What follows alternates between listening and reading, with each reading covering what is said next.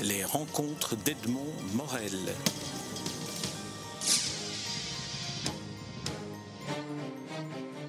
Pierre Mertens, nous nous rencontrons pour évoquer euh, la personnalité, la figure, l'œuvre de, Simon Leys. Alors, juste avant qu'on démarre cette interview, vous m'avez dit que vous aviez quelque chose que vous vouliez absolument me raconter. Une journée avec Simon Leys. Oui, j'ai passé une journée avec Simon Leys, outre, hormis enfin celle que je lui ai consacrée devant une tribune, puisque je l'ai reçu à l'Académie. Et je crois que sa femme était déjà rentrée à Canberra, où elle, avait affaire à Bruxelles, je ne sais pas, mais il avait une journée libre devant lui. Et j'ai eu la, curieuse et, finalement bonne idée de l'amener à ce qu'on appelait encore le musée du cinéma à l'époque. C'était pas encore la cinémathèque avec EK. On n'était pas encore à Beaux-Arts, on était encore au Palais des Beaux-Arts. C'était l'âge d'or. Et j'avais aperçu que on, visionnait, je crois que c'était la séance de 18h15, les chasseurs de Théo Angelopoulos. Et je me suis dit, euh, tiens, c'est extraordinaire, s'il n'a pas vu ça, il assistera à la représentation d'un négationnisme qui se passe sous une, une autre latitude que celle dont il est familier. Et là, il est question d'un régime totalitaire d'extrême droite et des conséquences de celui-ci et de, des dégâts qu'il a causés, et c'est totalement symétrique de l'expérience qu'il a vécue en Orient. Et l'ayant consulté pour savoir s'il connaissait Angelopoulos, il ne le connaissait pas. Il était ravi de faire ça, et alors on est allé au Cap d'Argent après en parler. Et c'est extraordinaire, je ne sais pas si vous vous souvenez de, ce que raconte ce film. C'est un film absolument prodigieux. Pour moi, d'ailleurs, c'est le chef-d'œuvre d'Angelopoulos, qui en est pourtant euh, l'auteur de plus d'un, mais celui-là très particulièrement, et qui raconte je m'excuse de commencer par autre chose que l'œuvre de, de mais ça vous intéressera. Mais on, verra qu'il y a des points, finalement, ah il y a des points de convergence entre vous ah, et lui, que ce soit entre la Grèce et la Chine, enfin la manière dont vous en avez parlé l'un et l'autre. Exactement. Donc c'était, ça a créé entre nous un lien étonnant. C'est que euh, les chasseurs racontent la randonnée d'une série de fêtards dans, dans une chaîne de montagnes grecques à la fin de l'année. On est à l'aube de l'année 1977.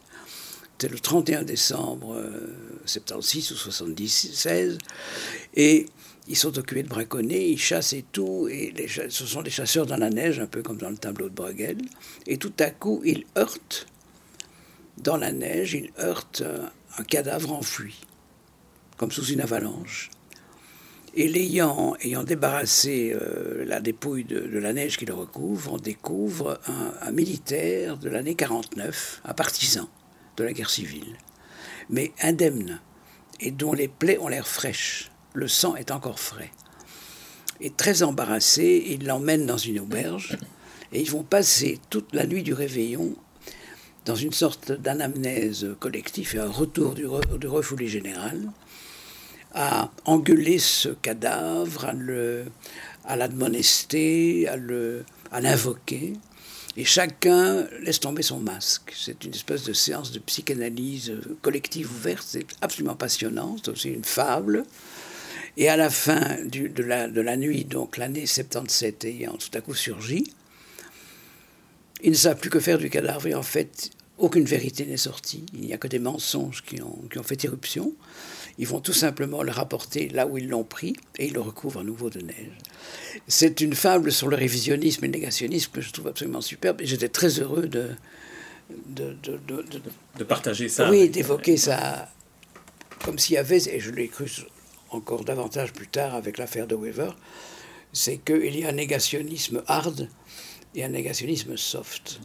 Et, là, vraiment, euh, l'apparition presque spectrale de ce cadavre du passé, de ce passé qui n'est pas résolu, qui ne délivre pas encore son ultime message, et puis l'impossibilité pour chacun de clamer sa vérité euh, ou dépend de la dépouille ou bien euh, en hommage à celle-ci, je trouvais que c'était absolument magnifique, une fable absolument magnifique.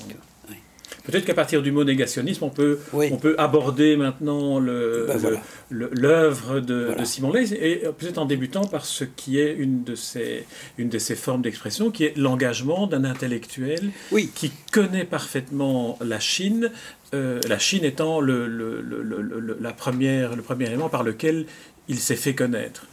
Ben, voilà. voilà un homme qui était destiné, euh, après un voyage d'étudiant, à 20 ans, autour de, sa 20e année, et faisant ce que beaucoup à l'époque faisaient, ou déjà avant lui, encore après, on allait à Pékin 15 jours, 3 semaines, etc. On croyait qu'on avait compris la Chine, on revenait et tout.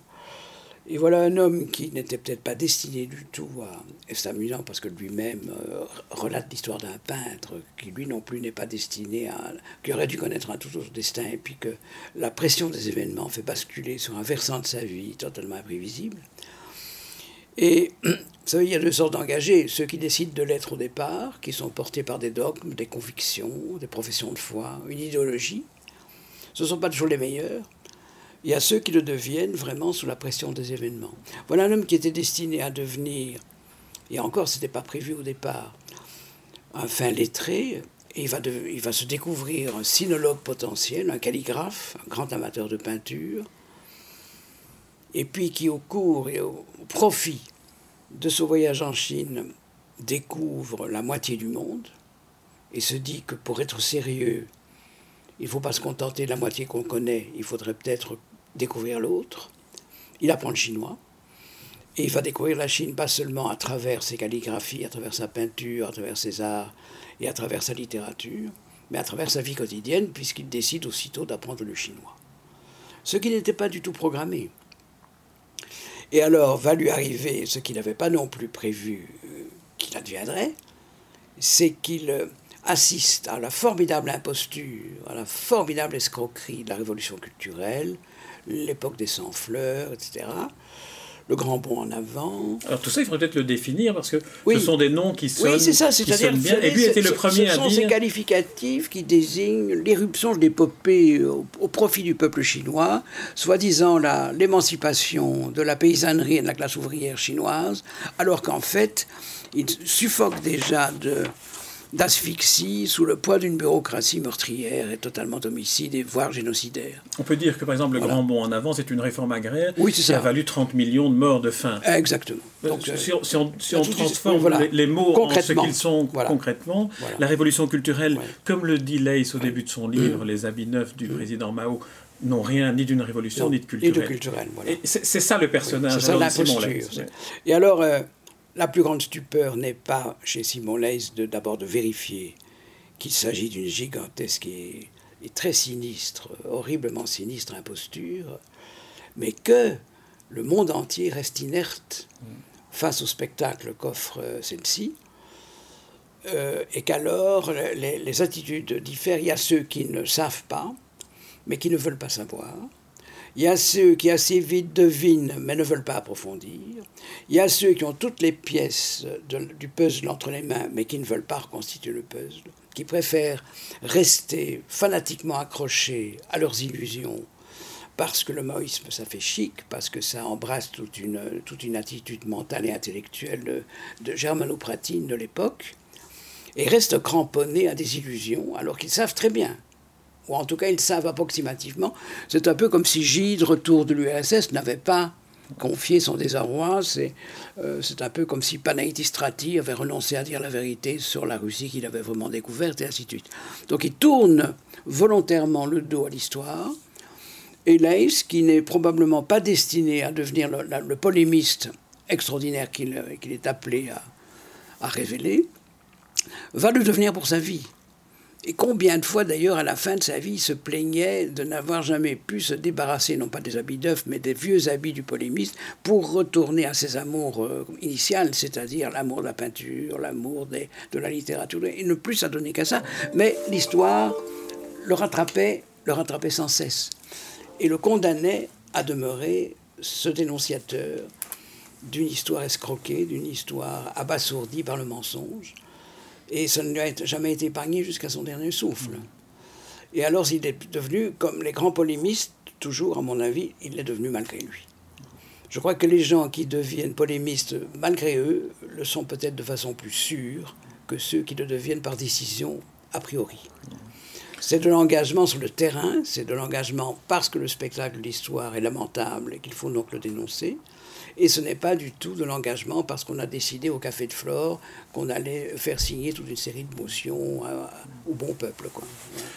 Est-ce qu'on peut, est qu'on peut dire aussi qu'une des caractéristiques de Simon Leys est qu'il est, il fait partie de ces intellectuels qui non seulement prennent position, mais prennent position parce qu'ils ont une connaissance approfondie de ce dont ils parlent. Si on parle de la Chine, ils connaissaient la langue, vous l'avez dit, la vie quotidienne, la littérature, l'histoire, tandis que euh, tous les défenseurs de, de l'ère maoïste, finalement, C'est-à-dire ne connaissaient rien. La plupart des maoïstes ne se seraient même pas donné la peine d'aller passer un week-end à Canton, ou à Singapour, ou à, Hong Kong, ou à Pékin. C'est-à-dire que l'engagé le, plus courant, c'est un homme qui ne se déplace pas, qui ne va pas passer ne serait-ce que deux jours, et n'irait pour rien au monde. Bien trop craintif serait-il ne, prendrait la peine de se déplacer. Combien de gens qui assurent qu'il n'y a pas eu de génocide en Arménie n'ont jamais mis les pieds en Turquie? Qui pourtant à nos portes. La Turquie, c'est pas très loin. On pourrait se donner la peine d'aller un tout petit peu chercher. Bien, c'est un exemple parmi, d'autres. L'engagé pur et dur habituel est un homme qui n'apprend évidemment aucune langue étrangère, qui ne prend ni train ni avion, c'est ce que Régis Debray, dans un très joli roman qui s'appelle Indésirable, appelle les taupes volantes. C'est-à-dire que quelquefois même, quand ils prennent la peine de se déplacer, c'est pour passer trois jours au Nicaragua, ou je sais pas, en Bolivie, ou, au Vietnam, et puis, euh, sachant soi-disant le lundi ce qu'ils ignoraient encore le samedi, n'est-ce pas, remue ciel et terre pour euh, introduire des, chroniques dans les bons journaux des taupes volantes. Je trouve que c'est assez joli. une belle formule. Alors, euh, vous l'avez évoqué, Simon Leys n'est pas seulement la Chine ni, mm. ni le, polémiste qu'il est devenu. Euh, c'est un savant. C'est aussi un, savant, c'est aussi... C'est un mandarin. Il aurait pu se contenter d'être un mandarin. Je crois que c'est une image que vous utilisez dans le discours que vous avez prononcé pour le de réception. à l'Académie. Alors, c'est vous qui l'avez reçu euh, à l'Académie. Je suis en fait, si vous voulez, c'est une bonne chose à savoir, responsable du, du de l'éruption de ce monsieur chez nous, c'est-à-dire c'était à l'époque où Jean Dorder était secrétaire perpétuel de l'Académie, et je crois qu'on était à la recherche d'un digne successeur de Simenon, et au lieu de chercher, je dirais, dans le registre pourtant étoffé des auteurs de polar ou de, de, de romans noirs, je me suis souvenu de l'existence extraordinaire de cet homme qui nous avait quittés depuis longtemps, mais qui n'avait pas renoncé à sa nationalité, et qui, je trouve, pour autant qu'il accepta, euh, mm. ferait très belle figure. Et, je crois qu'on l'a perçu à des trop de peine. Et euh, on, l'a guère vu par la suite. Mais euh, je crois que c'était un grand moment pour l'Académie. C'est un des grands seigneurs que, cette institution y a, accueilli. Et qu'elle n'avait pas vraiment prévu au départ d'y accueillir jamais. Alors on comprend, et, ça, ça, semble une évidence maintenant que ce soit vous Pierre Mertens, intellectuel engagé aussi, qu'il l'ait reçu et on l'apprend qu'il ait finalement proposé sa candidature. D'un autre côté, on est un peu surpris qu'il euh, ait succédé à, Simenon. Alors, est-ce qu'il y a malgré tout des points qui peuvent là, le relier à Simenon je dirais qu'il n'y a pas d'évidence immédiate. Voilà. euh, si ce n'est l'importance du personnage. Je dirais que c'est plutôt l'envergure que la, nature même de la succession qui, qui va de soi. Il fallait un grand monsieur. Euh, ceci dit, euh, a, quand même révélé que le monde de Simon ne lui était pas vraiment inconnu. Et je crois que s'il y a quelque chose qui leur est commun, c'est quand même un certain goût de l'enquête, un certain goût du secret, un certain goût, de un certain goût du mystère, de, de la clé de l'énigme. Évidemment sur des terrains extrêmement différents l'un de l'autre, mais qui les, qui les rallient. Et on ne s'étonne pas qu'il ait fait finalement un discours à la gloire de Simon, d'une certaine manière, bien que très, très ironique et très souriant. Peut-être qu'un point commun entre le romancier, c'est peut-être pas à vous qu'il faut. Euh, c'est le goût de la fiction. C'est, le, à travers la fiction, d'aborder aussi la complexité des choses. Et la vérité. Sachant qu'au fond, la vérité ne se laisse jamais mieux appréhender qu'à travers l'imagination. C'est évident, c'est, un peu la, le, mentir vrai d'Aragon. Hmm bien qu'à mon avis, euh, Leys ne devait guère nourrir d'une admiration très fervente pour M. Aragon. Mais pour la formule, en tout cas, peut-être, pour la formule du mentir vrai, il aurait préféré certainement ce qu'en disait un de ses maîtres, qui est George Orwell, parmi les, écrivains qui C'était des grandes admirations de, de Leys, oui. Alors un point, peut-être peut-être aborder un peu la, relation entre George Orwell et, Simon Leys. Je crois c'est-à-dire que c'est le je crois ce qui leur est le plus commun, c'est ce goût d'apercevoir l'avenir à travers le présent, en tenant compte du passé. C'est-à-dire, euh, l'engagement dans le présent est forcément une façon de, déjà deviner ce qui pourrait, je, dirais presque ce que j'appellerais volontiers une nostalgie de l'avenir, c'est-à-dire une perception aiguë, en tout cas très, très affûtée, très curieuse, très obstinée de ce que pourrait devenir euh, le futur. Il était horriblement inquiet de ce que la Chine pourrait encore faire à l'avenir, ayant déjà euh, accumulé des désastres dans le présent, dans une euh, indifférence universelle euh, une espèce d'absence d'attention pratiquement générale et qui l'épouvantait. Je ne sais pas ce qui l'épouvantait le plus, le spectacle de l'horreur sur place ou l'extraordinaire ignorance dans laquelle le monde entier s'y tenait. Je crois que des deux, c'est encore la, seconde proposition qui, qui l'épouvantait davantage. Vous disiez dans votre discours de réception que ce qui l'avait euh, découvert en découvrant la Chine, c'était non pas la deuxième moitié du monde, mais une vision du monde. Est-ce que vous pourriez euh, élaborer un peu à partir de là?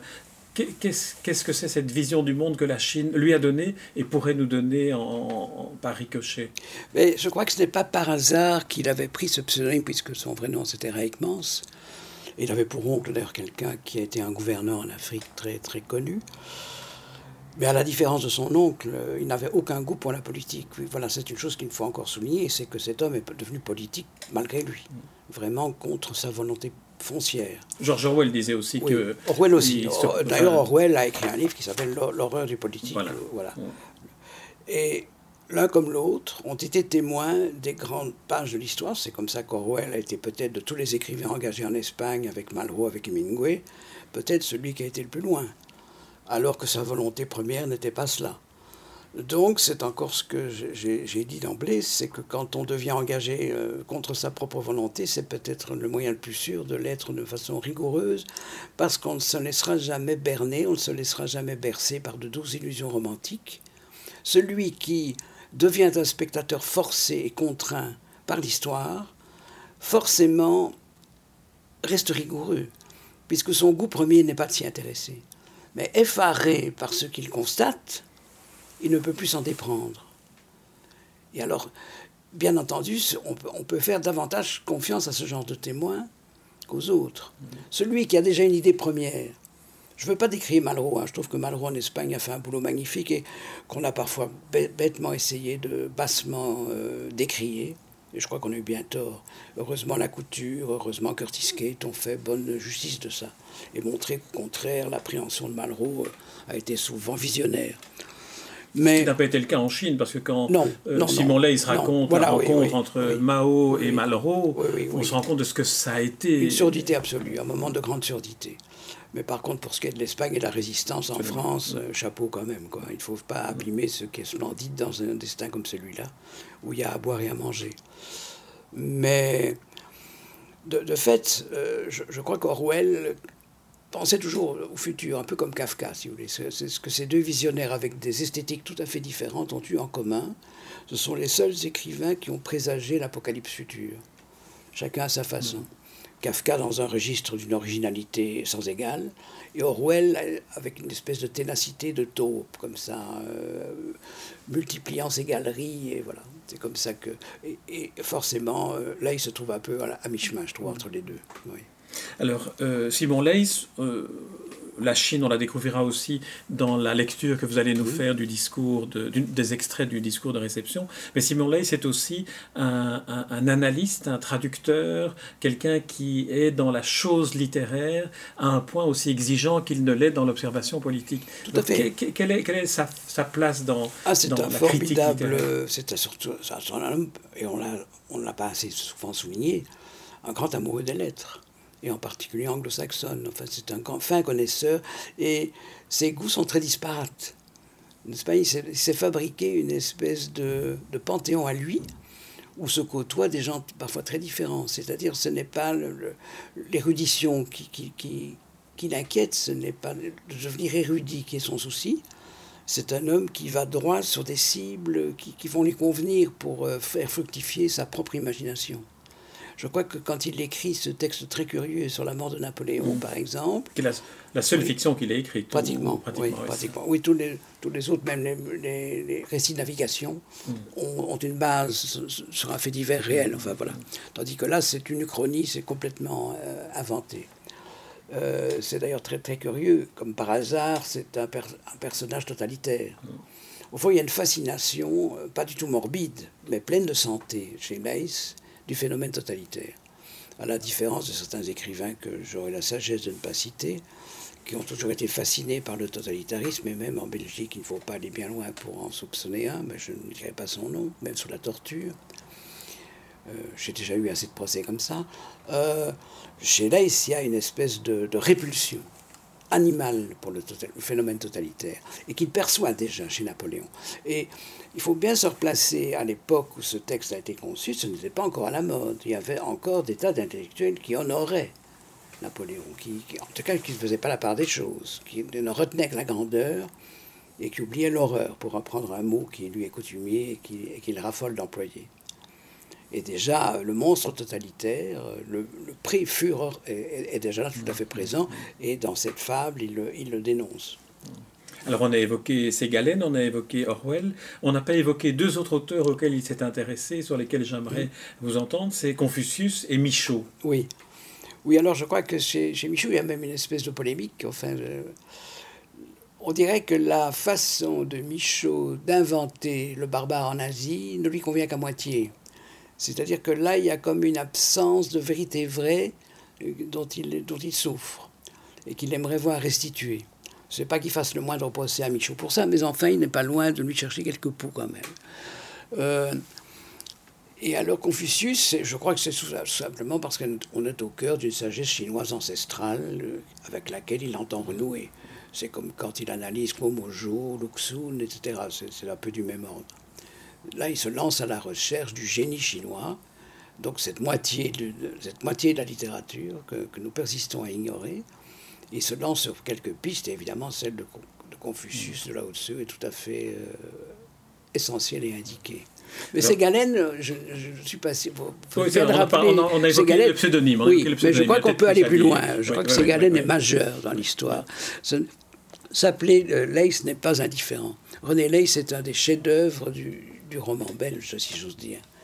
Euh, cette histoire extraordinairement ironique, parce que c'est aussi ça, c'est aussi euh, quelque chose qu'il faut relever chez Leys, c'est ce ton d'ironie, c'est ce côté héritage des Lumières quand même. Il y a un côté voltairien chez Leys. Eh bien, dans René Leys, vous avez ça, puisque vous avez ce négociant belge de surcroît, je crois que c'est textuellement dans, le texte, qui se lance à la recherche du, des, vérités, des, la clé des énigmes de la cité, de la cité impériale, en, quelque sorte inaccessible, inabordable, et qu'il faudrait quand même essayer de percer. Euh, ça, c'est très propre à la démarche de, de, Simon Leys, et on comprend qu'il est emprunté au chef-d'œuvre de Ségalen, bien que les Immemoriaux sont aussi un très grand livre, et même euh, Gauguin dans son dernier décor, qui est un texte qu'on ne cite pas assez, mais qui était absolument admirable. Bon, voilà ce qui le rapproche puissamment, et en plus l'amour de la mer. Oui, ça c'était le, troisième point que je voulais aborder, c'est qu'est-ce que, selon vous, mm. la mer lui, lui, apportait? Parce qu'on se dit que tout, tout, est lié, le, cette, cette, recherche du fonctionnement de la littérature, comme vous l'indiquez dans votre discours de réception, la Chine et puis la mer. Il y a quand même des points de convergence qu'on pourrait trouver? Ouais, écoutez, euh, on pourrait, on pourrait citer Valérie, hein, la mer toujours recommencer, je crois que c'est un peu la sienne. La mer, c'est tout simplement, euh, Georges Perros disait avec plus d'ironie, la mer n'a rien à nous dire. Enfin, il le disait avec beaucoup d'affection mm. pour elle, mais en même temps, c'est très drôle de voir, évidemment, alors qu'elle est toujours célébrée euh, euh, comme une espèce de musée vivant, comme quelque chose de solennel, devant, devant quoi on s'incline. Vous avez parfois porté sur la mer un regard plus impertinent, enfin plus insolent et plus, plus frondeur. Quant à Leigh, je crois que c'est un peu entre les deux. Mais en tout cas, l'immensité de la mer qui nous sépare de la vérité des choses, je crois que c'est ça qui le fascine. Toutes ces mers qui nous ont séparés de la Chine, que nous persistions à ne pas connaître, euh, c'est quand même, je crois que ça, ça a dû jouer un rôle. Moi, je sais que ça m'a, ça m'a fort frappé quand j'ai écrit mon tout premier livre. C'est un livre bien oublié, avec raison. Ce n'est pas du tout l'Inde ou l'Amérique. C'est l'Afrique de Pékin, tenez-vous bien. L'Afrique de Pékin est un petit livre écrit avec un co-auteur qui s'appelle Paul Smets et que j'ai écrit en 1965. C'est vraiment mon opus 1. Et c'était un compte d'auteur, parce que je crois qu'aucun éditeur n'en avait voulu. On était en plein maoïsme florescent en Europe, et même à Avenue Égée, dans l'université où je tentais de devenir euh, professeur et où j'y suis arrivé. Eh bien, euh, je vous assure qu'écrire l'Afrique de Pékin, c'était pas sans danger. C'était une dénonciation de la tournée africaine de Chou Enlai, qui faisait tomber comme des quilles les légations de Taïwan et qui euh, les remplaçait dans un, début, dans un début d'euphorie africaine euh, arrivée à l'indépendance, à l'émergence de l'indépendance, mais qui en quelques années se sont aperçus de la nature vraie de leurs interlocuteurs. Les masques étaient tombés entre-temps. Et Chouenlai, qui avait assez facilement, si vous voulez, remplacer les ambassades de Chiang Kai-shek par celles de, Mao, euh, en Côte d'Ivoire, euh, un peu partout, à peu près partout il passait, en Tanzanie, au Sénégal, enfin, je crois un peu partout. Ben écoutez, ça, c'était une euphorie sans lendemain, parce qu'au bout d'un temps, on voyait débarquer non pas des attachés culturels, mais des gens qui portaient des kalachnikovs ou des fusils mitrailleurs, et dans un, dans un certain temps, dans une certaine échéance, ça les a plutôt épouvantés, et ils ont pu refaire leur mal et partir dans l'autre sens. Mais voilà, euh, c'était une enquête que j'avais faite, euh, je vous dis, comme en co-auteur, et c'est vraiment la première chose que j'ai écrite, avec beaucoup d'amusement et d'horreur d'ailleurs, parce qu'on découvrait déjà la vraie nature du, régime chinois. Et il paraît que grâce à Philippe Paquet, qui est occupé d'achever, enfin je crois que maintenant le livre est terminé, une biographie de, de, de qui va paraître chez Gallimard incessamment, eh bien, euh, Leïs a même lu ce texte avec générosité. Il paraît qu'il en pensait du bien. Donc, ça nous permet de trouver, pour conclure cet entretien, un, point, un point commun entre, entre Leïs et Mertens. Y a en tout cas ça. Y a en tout cas ça. Très bien. Mais c'est tout petit petit et c'est voilà.